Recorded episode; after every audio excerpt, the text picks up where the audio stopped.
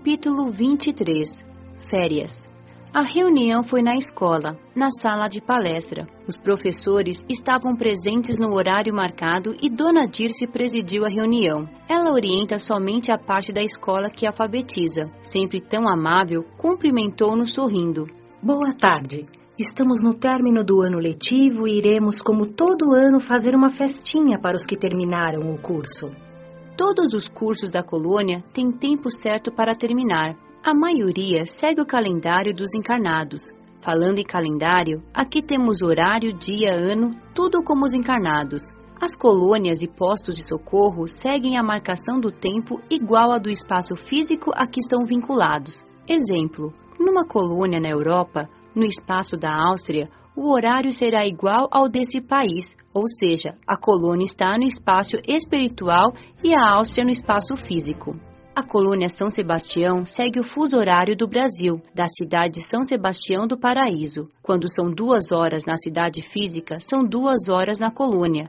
Aqui seguimos horários para tudo e são obedecidos. Para ter ordem é necessário disciplina. Há horários para turnos de trabalho, para estudo e etc. Os cursos começam no início do ano e normalmente terminam no final dele. Raramente se faz num ano somente o curso de alfabetização. Para os que querem somente ler e escrever, um ano de estudo basta, mas normalmente é feito em três anos, nos quais os alunos recebem conhecimentos equivalentes ao primeiro grau. No entanto, há os que têm mais dificuldades para aprender e demoram mais tempo. Concluem o curso os que querem, mas só em casos especiais não o terminam. Os que o fazem têm muitas opções, podem continuar a estudar ou dedicar-se a outras tarefas, contribuindo com mais horas a um trabalho útil. Todos os alunos trabalham. Trocamos ideias sobre a melhor maneira de ensinar e, em rápidos comentários, foram programadas as festividades Dona Dirce, continuando a reunião, disse: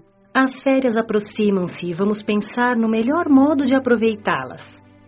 Fiquei espantada e acho que demonstrei, mas carinhosamente Dona Dirce explicou, dirigindo-se a mim, a novata do grupo.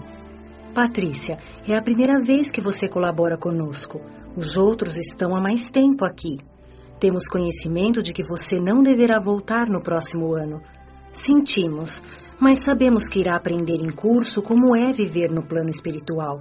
Agradecemos a sua colaboração e esperamos que tenha gostado de trabalhar conosco. Temos férias ou períodos de descanso. Os trabalhadores têm um período após certo tempo de atividade para descansar ou cuidar de problemas pessoais. Enfim, para dedicar-se ao que quiser. Temos férias como os encarnados, mas nem tanto. Normalmente são períodos de duas semanas, no máximo três ou poucos dias. Tanto os alunos como os professores da escola têm férias no período do Natal. Para os alunos é um período de descanso após uma etapa de estudos. Também todos os anos há uma festinha para os que concluíram o curso. Nós, os professores, merecemos as férias. Embora eu saiba que nenhum de nós fique sem fazer nada. Aproveitamos para visitar familiares encarnados e desencarnados, participamos de socorros extras a irmãos que sofrem. São poucos dias, pois reiniciaremos o trabalho na segunda semana de janeiro. Não gostaria de ficar sem fazer nada. Trabalha tão pouco tempo, falei. Se você, ao terminar as aulas, quiser trabalhar, peça orientação de amigos. Porém, se quiser aproveitar as férias, verá como o Natal é lindo na colônia. Mas o motivo também desta reunião é a avaliação dos alunos. Vocês vão avaliá-los conforme o aproveitamento de cada um, para que possamos separá-los em grupos para melhor aprendizagem. A reunião foi realizada com grande aproveitamento. Quando saí da escola, fui conversar com Frederico e comentei: Frederico, não pensei que desencarnados tivessem férias. Nem todos têm. Eu nunca as tive. Não preciso trabalhar, faz parte de mim. Mesmo de licença, como agora, procuro ser útil. Mas todos os que trabalham têm direito a um descanso. Os orientadores das colônias organizam os trabalhos de modo que todos tenham um período livre para descansar. Esse período é livre para fazer o que se quer dentro das normas da colônia.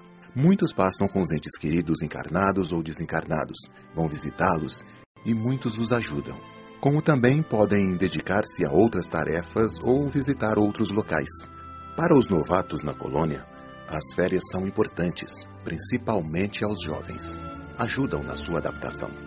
Não quero ficar sem fazer nada nesse período, mas não sei o que fazer ou o que posso fazer. Frederico sorriu. É bom que aprenda a fazer muitas coisas para dedicar-se no futuro pelo que possa ser mais útil a você e aos outros. Quase não dormia, por isso tinha muito tempo. Pedi a Frederico: Não posso ajudá-lo por mais tempo? Sim, alegro-me por tê-la ao meu lado. Será que poderei ser realmente útil? Quando queremos, somos.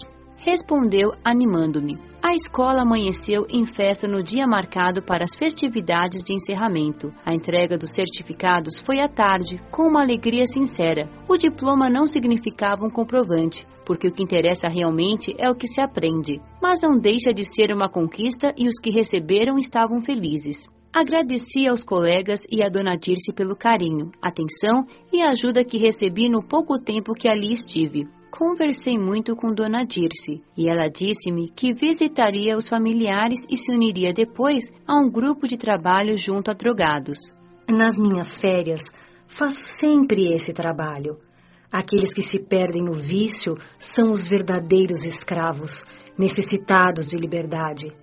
Gosto muito de colaborar nesse socorro, mas é ensinando que me realizo. Amo ensinar.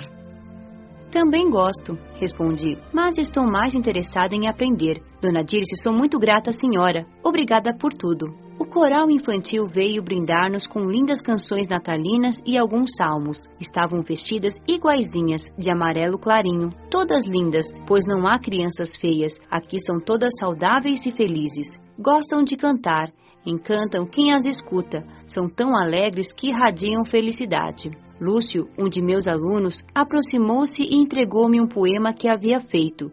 Era simples, exaltava o mestre e a alegria de aprender. Agradeci comovida. Patrícia, encarnado fui um doente mental, um excepcional. Há tempos desencarnei. Fui socorrido e aos poucos fui me recuperando e passei a trabalhar, a fazer pequenas tarefas. Os orientadores insistiram para que estudasse e há pouco tempo interessei-me em aprender.